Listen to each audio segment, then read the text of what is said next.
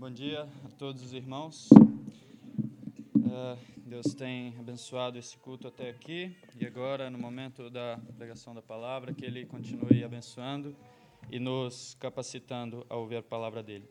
Eu peço aos irmãos que abram uh, suas Bíblias em Lucas, no capítulo 20. Nós vamos continuar os nossos estudos e as nossas exposições que nós temos feito pelo, pelo livro de Lucas.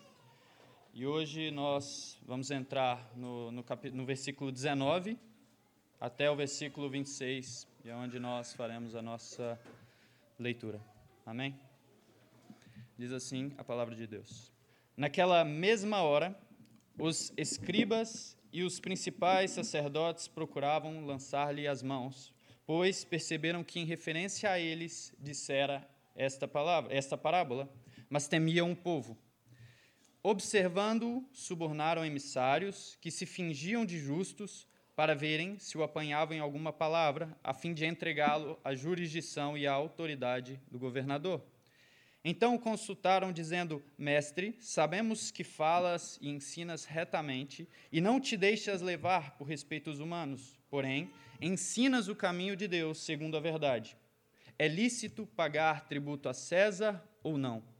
Mas Jesus Percebendo-lhes o ardil, respondeu: Mostrai-me um denário. De quem é a efígie e a inscrição? Prontamente disseram: De César. Então lhes recomendou Jesus: Dai, pois, a César o que é de César e a Deus o que é de Deus. Não puderam apanhá-lo em palavra alguma diante do povo, e, admirado da sua resposta, calaram-se. Primeiramente, começar com uma oração. Senhor meu Deus, neste momento estamos na, na tua presença. Queremos te agradecer por tudo uh, que ocorreu até aqui nesse momento. Obrigado pelos cânticos, obrigado pelas orações. E Deus, nesse momento nós uh, vamos pedir, Pai, pela pregação da tua palavra. Primeiramente, abençoando a mim como transmissor, para que eu seja fiel e seja encontrado fiel diante de ti. E que aqueles que irão ouvir a tua palavra possam ser tocados pelo teu Espírito Santo e possam compreender a palavra do Senhor para nós no dia de hoje. Em nome do Senhor Jesus Cristo oramos, Pai. Amém. Meus irmãos, a, a primeira coisa que nós temos que começar a fazer quando olhamos e começamos a ler esse, esses versículos é tentar entender onde se encaixa, onde o contexto, qual é o contexto desses versículos, onde esses versículos se encaixam uh, na história maior, no panorama geral da onde eles estão incluídos. E quando nós lemos o versículo 19, ele nos obriga a isso, porque nós lemos, naquela mesma hora, os escribas e os principais sacerdotes procuravam lançar-lhes as mãos, pois perceberam que referência a eles dissera essa parábola, mas temiam o povo. E algumas perguntas precisam ser feitas. Por que os fariseus, os escribas, os principais sacerdotes, eles ficaram tão irados ao ponto de querer pegar e prender a Jesus. E que parábola é essa que Jesus contou em referência a eles, que eles compreenderam que era para eles? E é por isso que, quando nós uh, olhamos para o que se passou, para os versículos anteriores, nós conseguimos compreender que desde o capítulo 19, depois da entrada do Senhor Jesus em Jerusalém, que ele recebe a glória da multidão, ele vai até o templo e purifica o templo expulsando uh, os cambistas, e depois ele passa a ensinar a palavra de Deus e nesse tempo se levantou uma oposição contra Jesus. E essa oposição que se levantou ali no templo era a oposição que foi constante no seu ministério. E foi daqueles que mais, ou aqueles que primeiro deveriam reconhecê-lo. Eram dos escribas, dos mestres da lei, aqueles que tinham a, a palavra de Deus, que viam aquilo que o Messias faria quando chegasse e eles estavam vendo a Cristo, mas estavam rejeitando. E mais, além de rejeitar, eles estavam se opondo ao Senhor Jesus Cristo. E também os sacerdotes, que eram aqueles uh, que faziam sacrifícios, aqueles que intercediam pelo povo, esses também não estavam uh, reconhecendo, estavam sendo contrários ao Senhor Jesus. Então, no capítulo 20, nós, quando nós entramos no capítulo 20, nós vemos a, a, primeira oposição que é feita quando eles perguntam ao Senhor Jesus com que autoridade ele uh, faz aquilo, é, expulsa os cambistas do templo, que autoridade ele prega, no, no, ensina no templo, e apesar de ali não ter uma resposta concreta, nós sabemos que ele vem pela mes, pelo, pelo mesmo poder que trouxe João Batista, que é o Senhor Deus. E depois disso, ele conta uma parábola que é o que nós vimos na última semana, a parábola dos lavradores maus, que é em que havia um senhor que arrendou uma terra E, esse, e esses lavradores não pagavam o que lhe era devido a esse senhor, então o senhor manda alguns dos seus servos, e esses lavradores espancam os seus servos. Depois o senhor manda o filho, pensando que aí sim eles ah, ouviriam, eles ah, pagariam o que lhe era devido, mas então eles matam ah, o filho desse senhor. E nós compreendemos que essa é uma parábola uh, que se refere a, ao Deus, ao Senhor, que manda os profetas, manda os seus servos, que é rejeitado pelos fariseus, até o momento em que ele manda a Cristo. E nós sabemos que também foi rejeitado e foi morto uh, por esses escribas, por esses sacerdotes. E é essa parábola que faz com que os, uh, os escribas fiquem irados e eles, então, intentam prender a Cristo, mas eles temem por causa da multidão. Então, o que eles começam a fazer é arrumar de alguma, de alguma forma, uh, seja subornando, seja fazendo perguntas que coloquem o Senhor Jesus em uma posição uh, complicada, que a depender do que ele responder, ele possa ser condenado por suas palavras, e eles então começam a tentar encurralar ao Senhor Jesus. Então, esse seria o contexto, o panorama geral uh, de onde esses versículos se encaixam na história bíblica. E então, nós caminhamos e continuamos uh, caminhando, e tem o versículo 20 e o versículo 21, que diz: observando, em algumas traduções diz espionando, uh, os escribas, os sacerdotes, subornaram emissários ou discípulos que se fingiam de, justo, justos para verem se o apanhavam em alguma palavra, a fim de entregá-lo à jurisdição e à autoridade do governador. Então, nós compreendemos a intenção do coração deles, era uma intenção corrupta. E eles ficavam espionando, ou seja, a ideia é que eles vigiavam sorrateiramente, estavam vendo as ações do Senhor Jesus Cristo, as palavras do Senhor Jesus Cristo, para, em algum deslize, eles poderem uh, denunciá-lo. E aqui não é o ensino central desse texto, como nós vamos ver mais adiante, é a questão do tributo, mas aqui nós podemos, nos versículos 20 e 21, tirar uma, duas breves lições. A primeira é em relação à hipocrisia dos escribas e dos sacerdotes. Nós hoje temos uma visão bem ruim deles, isso é verdade. Mas naquela altura, eles eram bem vistos pelo, pelo povo. O povo tratavam eles como os cumpridores da lei de Deus. E eles, então, uh, eram aquelas pessoas em que o povo admirava por serem uh, rígidos cumpridores da lei do Senhor Jesus. Mas o que nós vemos, e o que no ministério do Senhor Jesus, uh, Jesus combate isso, é a hipocrisia que era constante na vida dos fariseus. Não eram todos assim, nós temos Paulo, nós temos Nicodemos, alguns que pareciam que eram honestos na sua, uh, no seu zelo. Porém, o que nós vemos é uma, uma constante hipocrisia por, pelo, por parte dos escribas e dos sacerdotes. Então, nós sabemos em Mateus 23, 27 e 28, quando Jesus condena esses homens, que diz: Ai de vós, escribas e fariseus hipócritas, porque sois semelhantes aos sepulcros caiados, que por fora se mostram belos, mas interiormente estão cheios de ossos mortos e de toda imundícia. É, assim também vós exteriormente pareceis justos aos homens, mas por dentro cheios de hipocrisia e iniquidade. E esse é um primeiro alerta, ou seja, aqueles homens que eram mais reputados entre o povo eram aqueles que estavam conspirando para assassinar, para prender e assassinar o Senhor Jesus Cristo. Isso chama a nossa atenção. Isso quer dizer que nem sempre atos externos de santidade ou aparência de santidade provém de um coração santo. Nós, no nosso contexto de igreja, é muito fácil externamente parecermos santos uns para os outros e até enganarmos uns aos outros, mas a intenção do nosso coração vai revelar, e nós sabemos que Deus sabe qual é essa intenção, vai revelar por que fazemos o que fazemos. Então, isso chama essa nossa atenção para esse primeiro ponto. Por que servimos a Deus? Por que seguimos a lei de Deus? Qual é a intenção do nosso coração para, para fazer isso? O segundo ensino desses versículos é a questão da confissão. Nós lemos uh, no versículo 21 que aqueles que foram, eh, que foram comprados pelos, pelos, pelos escribas, eles disseram, mestre, eles chegaram ao Senhor Jesus e disseram, mestre, sabemos que falas e ensinas retamente e não te deixas levar de respeitos humanos, porém ensinas o caminho de Deus segundo a verdade. Essa confissão é uma confissão genuína, é verdadeira. As palavras que aqui foram ditas são palavras de verdade mas nós sabemos que a intenção deles era que Jesus fosse entregado a depender da sua resposta. E esse é o ponto. Nem sempre confissões bíblicas vêm de um coração puro. O Senhor Jesus era mestre, era reto e ensinava o caminho de Deus. Mas esses homens tinham uma intenção corrupta quando afirmavam essas coisas. E nós, no nosso meio, ainda assim, isso é muito comum. Uma pessoa pode alegar com sua boca ser cristã, possa até lembrar de um dia em que teve uma experiência emocional com o Senhor.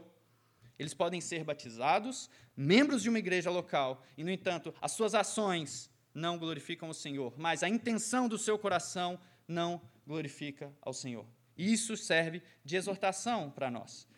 Mas então, continuando, e aqui nós começamos a entrar no versículo 22, uh, que é onde faz, a pergunta é feita, a pergunta central desta, desta, desses versículos. Então, aqueles uh, discípulos que haviam sido subornados chegam em Cristo, o elogiam, o bajulam para tentar uh, ganhar dele alguma aprovação, alguma aceitação, e eles fazem a pergunta: É lícito pagar tributo a César ou não? E o que nós temos que entender, e aqui é entrar na mente de um judeu, uh, no contexto judaico, e a entender que esta questão do tributo não era primordialmente financeira, tem a parte financeira, mas não é, era essa a questão religiosa, é a questão uh, financeira, a questão principal, era a questão religiosa. Porque, meus irmãos, e essa era uma pergunta que um judeu honesto poderia fazer. Pense, meus irmãos, os judeus viviam em Jerusalém, a terra de Israel que pertencia a Deus e foi prometida a Abraão, a sua descendência. E eles eram descendência de Abraão e semente de Abraão.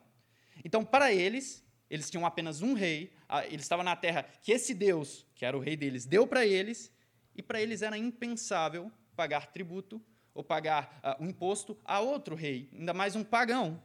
Porque é como se eles uh, estivessem não, não servindo a Deus, é como se eles estivessem reconhecendo outro, uh, outro rei sobre eles. Então, para eles, era uma uma, uma, ideia, era um pensamento muito complicado de pagar o tributo a César, porque envolvia isso da questão religiosa, uh, em como eles tratavam o Senhor como o rei. Então, sabemos que é uma questão complicada de se responder, e por isso eles a fizeram. Porque se Jesus dissesse sim, de uma forma simplista, que tem que pagar tributo a César, ele estaria ofendendo a religião judaica, e ele poderia perder um certo apoio daquela multidão que estava em volta dele. E mais, ele poderia ainda desacreditar um pouco da sua autoridade como Messias, porque ele dizia que através dele, e nós vemos isso no livro de Lucas, o reino de Deus foi instaurado. Ele trazia o reino de Deus. E para um judeu, olhando para Cristo, que até poderia compreender e crer que ele era o Messias, seria muito complicado entender que ele, sendo rei, pagaria imposto a outro, pagaria tributo, daria essa honra a outro. Então, se Jesus responde sim, ele poderia perder esse apoio do povo uh, judeu. Mas se ele dissesse que não se devia pagar o imposto, certamente ele seria denunciado por esses que estavam fazendo a pergunta e seria preso pelo Império Romano como um revolucionário, alguém que queria perverter uh, o Império Romano. E então, é uma pergunta que coloca o Senhor Jesus numa posição complicada, mas nós vemos a sabedoria de Deus, nós vemos como o Senhor Jesus é, é de uma sabedoria ímpar que nos impressiona. No versículo 24 e 25, ele dá a sua resposta. Mas a primeira parte da resposta do Senhor, ele começa com uma ação, com uma atitude. Ele pede um denário, que era uma moeda da época, e ele pergunta, levantando a moeda para o alto, de quem é a efígie, ou seja, de quem é esse rosto gravado na moeda, e de quem é essa inscrição? E prontamente eles respondem, é de César. Ah, pensando que Jesus estava no meio de judeus, muito provavelmente essa moeda foi dada por algum judeu, algum daqueles que estavam aprendendo ali com Jesus. E Jesus, então, os constrangendo, respondem: Então dai a César, pois, o que é de César, e a Deus o que é de Deus. E aqui nós entramos ah, no centro ah, da, da, do ensino do Senhor Jesus, quando ele dá a sua resposta. E o que ele diz é que nós devemos, sim, por um lado, pagar o imposto a César, e eu dou duas razões por, por causa, por que dessa resposta? E são duas ações simples, são duas razões que nós encontramos na palavra de Deus, são duas razões uh, bem, bem claras. A primeira é que, tanto aqueles judeus, nós também, no nosso contexto, mas nós nos beneficiamos de César. Nós somos beneficiados pelo governo. O Senhor Jesus pega a moeda, provavelmente dada por um judeu, e diz: De quem é esse rosto? É de César. Então, vocês aceitam o sistema de César, vivem debaixo do, do, do governo de César, vocês recebem os benefícios que é viver debaixo uh, do império de, de, César, e nós sabemos pela história que, naquele período, o governo romano vivia uma certa paz, trouxe essa certa estabilidade, a questão das estradas, ou seja, trouxe algo para aquele povo que vivia debaixo de Roma, uma, uma certa qualidade de vida. Então, eles estavam ali, eles viviam, o povo judeu tinha uma certa liberdade uh, para cultuar, ou seja, eles gozavam disso, gozavam do que o Estado dava, do que César dava a eles. Então, nada é, não é mais natural do que eles tivessem devolver a César aquilo que é dele por direito. Uh, um contraste conosco, nós vemos em um país aqui, Portugal, que é um país que, a despeito de seus problemas, porque há, nos traz muita segurança. É um país, e nós, muitos imigrantes que aqui há, sabemos quando é, vemos de contextos em que não há essa segurança, ou seja, Portugal dá essa segurança, dá muitas oportunidades. Então, nada mais justo do que o Estado exigir. Sabemos que muitas vezes pode ser uh, muito, mas é direito do Estado. Jesus está dizendo em sua resposta que é direito do Estado exigir aquilo que é deles, porque nós desfrutamos dessas coisas. E quando falamos do imposto, de, de, desse tributo, isso vai em todas essas áreas, seja o imposto, o dinheiro de dar ao, ao Estado, que é direito do Estado, seja no, na, no cumprimento das mais diversas leis, desde as leis de trânsito, as leis mais uh, centrais de um, de, um, de um governo. Então, nós devemos cumprir e nós devemos honrar e dar a César o que é de César. Primeiro, porque nos beneficiamos dele. E segundo, eu diria que é o mais importante, que é o que nós lemos na nossa uh, leitura inicial, é porque o Estado, o governo é constituído por Deus. Isso já deveria bastar para que nós reconhecêssemos a autoridade do Estado. Romanos 13, que nós lemos disso, toda alma esteja, esteja sujeito às autoridades superiores, porque não há autoridade que não venha de Deus. E as autoridades que, que há foram ordenadas por Deus. Então, tanto Pilatos que condenou Jesus, e Jesus diz essas coisas: olha, você só tem esse poder porque Deus te pôs aí. Paulo, quando ele escreve suas cartas, ele escreve num contexto em que uh, ele foi morto por Nero, que era um, uh, um, imperador que nós conhecemos, que era comparado até o anticristo, e ele escreve, olha, honre ao Estado. Ou seja, esses homens não escreveram em um, em um contexto de muita tranquilidade. Não, eles sofriam oposição, e mesmo assim eles disseram, honre ao Estado, honre ao governo, por quê? Porque foi constituído por Deus. Segunda Pedro, também, é 1 Pedro 2, 13 e 14, também diz isso. Pedro diz: Por causa do Senhor, sujeitem-se a toda autoridade constituída entre os homens, seja ao rei como autoridade suprema, seja aos governantes como por ele enviados, para punir os que praticam mal e honrar os que praticam bem. Pedro estava escrevendo para um povo que era ah, disperso. Eles foram dispersos por causa da perseguição. E mesmo dispersos por causa da perseguição, Pedro diz: não se revolte contra o Estado, não, obedeça, por causa do Senhor. Porque Deus os, os colocou lá, naquele, naquele status, naquele, naquela posição. Então, se somos, e aqui é até um silogismo, é uma questão de lógica, se nós somos servos de Deus e nós obedecemos a Deus como servos, como escravos dele, e ele ordena que nós honremos ao Estado, e que paguemos o nosso imposto, que damos honra a quem deve ser dado honra, assim devemos proceder. Deve ser o nosso proceder, porque, primeiramente, honramos a Deus e Ele nos ordena honrar ao Estado, dar a César o que é de César. E, como eu disse, dar a César o que é de César vai desde a honra que devemos dar, esse respeito por ser autoridade, mesmo que nós uh, ideologicamente discordemos ou não, mas deve ser dado o respeito que lhe é devido. Devemos obedecer às leis, as leis que são impostas devem ser obedecidas por um cristão. Devemos pagar os nossos impostos, por mais que isso ah, muitas vezes uh, nos cause uma certa indignação, mas é o que o Estado propõe e é o que nós devemos pagar. E nós, como cristãos, devemos orar por aqueles que nos guiam, orar para que Deus uh, os ajude, porque sabemos que muitos deles, ou a maioria, são pagãos e não, não têm esse temor a Deus. Mas nosso dever é orar por eles.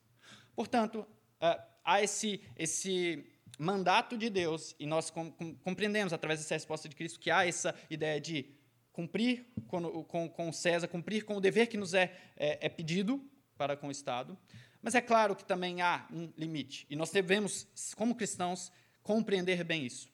Nós honramos o Estado até onde ele não nos ordena ir contra a palavra de Deus. Então, quando o governo ordena cristãos a fazerem o que Deus proíbe, ou quando proíbe os cristãos de fazer o que Deus ordena, esses governos não devem ser obedecidos. Devemos continuar honrando, continuar pagando o que lhe é devido, mas nesses pontos em que a lei de Deus é atingida pelos governos, nós devemos obedecer a Deus e não aos homens. Por exemplo, na Coreia do Norte, um exemplo prático, pregar o evangelho e alguém for descoberto sendo um cristão, ele pode ir para um campo de reeducação ou até mesmo ser morto. E agora, um cristão que vive lá, ele tem que se calar? A palavra de Deus diz: prega o evangelho. Ele então se cala para respeitar o Estado e a ordem que o Estado pôs? Não. Ele, com sabedoria e com ah, muito cuidado, claro, prega o evangelho.